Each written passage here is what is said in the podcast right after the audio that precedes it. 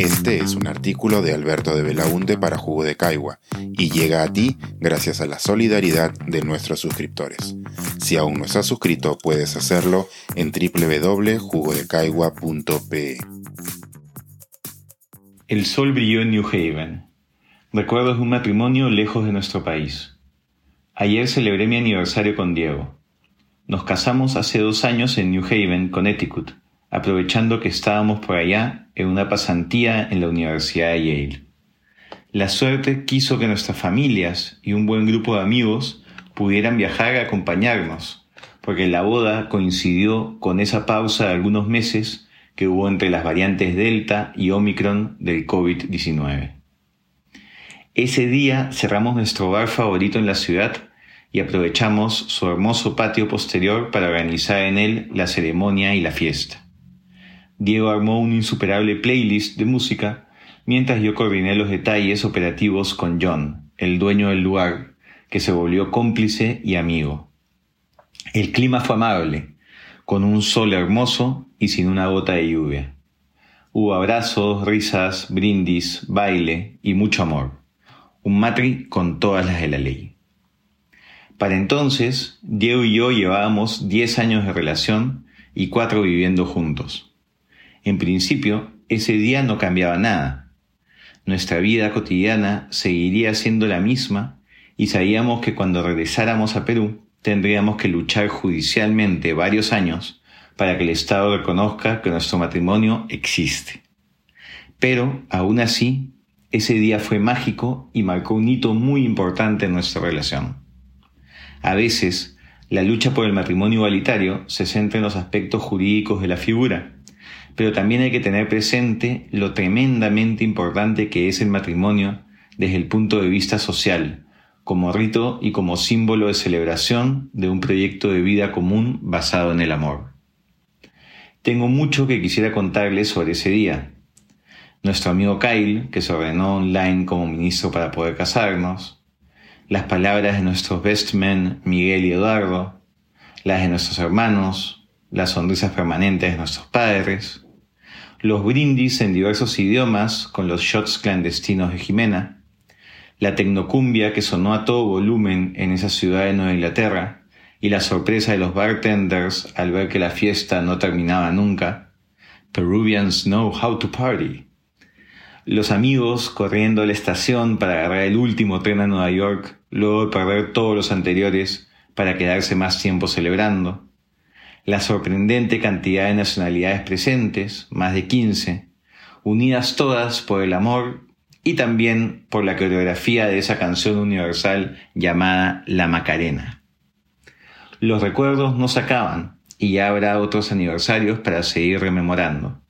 Por lo pronto, quisiera dejarles las palabras que leí en la ceremonia, deseando que más temprano que tarde sea posible que las miles de parejas peruanas del mismo sexo puedan vivir un momento así especial, rodeados de los suyos, pero en nuestro país.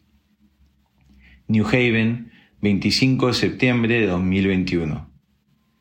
En agosto del 2019, mientras tomábamos un baño de neblina en una playa limeña, decidimos que nos íbamos a casar. Lo haríamos en Argentina, con la familia y amigos que pudiesen viajar. Buscaríamos un restaurante bonito para la celebración y todo saldría genial, tal cual lo estábamos programando.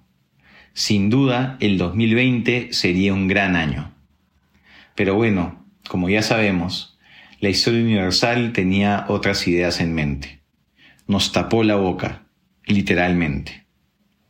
La pandemia no ha sido fácil, lo sabemos muy bien. Pero cuando mire atrás hacia esta etapa, no vendrán a mi mente solo cosas malas. Recordaré también nuestras fiestas por Zoom, drag queen incluida, y las luces de colores que convertían nuestra sala en una discoteca para dos. Recordaré las canciones que escuchamos cada sábado y que son para siempre parte de nuestro soundtrack de vida.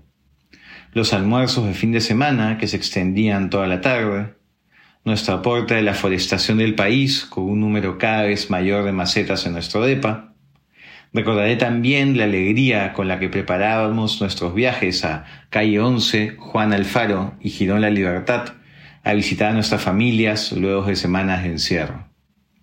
Y esos son solo recuerdos de un año y medio. Son diez años juntos, donde los buenos momentos han superado con creces cualquier dificultad. Parafraseando a Benedetti, donde la alegría ha sido trinchera, bandera, destino, certeza. O como dice Rafael Acarrá, en el amor todo es empezar. Lo cual no tiene mucho que ver con lo que estaba diciendo, pero no quería dejar de citar a Rafael Acarrá en nuestro matrimonio. Te amo. Gracias por estos primeros 10 años juntos, por el abracito time, por los mapaches, por inspirarme todos los días con tu ética laboral, por ampliar mis horizontes musicales más allá de lo imaginable. Gracias por ayudarme a ser mejor, por hacer tuya a mi familia y amigues, por todas las risas que luego se convierten en tos, porque uno ya tiene una edad. Gracias por los cocktail perfected cuando nos pica el diente, por los tartares de salmón y por aceptar e incentivar una vieja tradición de la familia de Belaunde. En la refrigeradora puede faltar todo menos helado. Y así que vengan muchas décadas más. Prometo intentar no quedarme dormido mientras vemos Netflix y mirar para otro lado cuando le pongas ají a mi maravillosa quinoa sin haberla probado antes. También intentaré ser más ordenado aunque sospecho que aquí debería hacer más énfasis en la palabra intentaré. Pero más allá de todo eso, lo que puedo prometerte es cuidar el amor que hemos construido en nuestro día a día y que nos permite tener una gran certeza, así los planes y el mundo sigan cambiando. La certeza de que todo será mejor porque estaremos juntos siempre. Pensar, escribir, editar, grabar, coordinar, publicar y promover este y todos nuestros artículos en este podcast y nosotros los entregamos sin cobrar. Contribuye en www.jugodecaigua.pe barra suscríbete y de paso espía como suscriptor nuestras reuniones editoriales.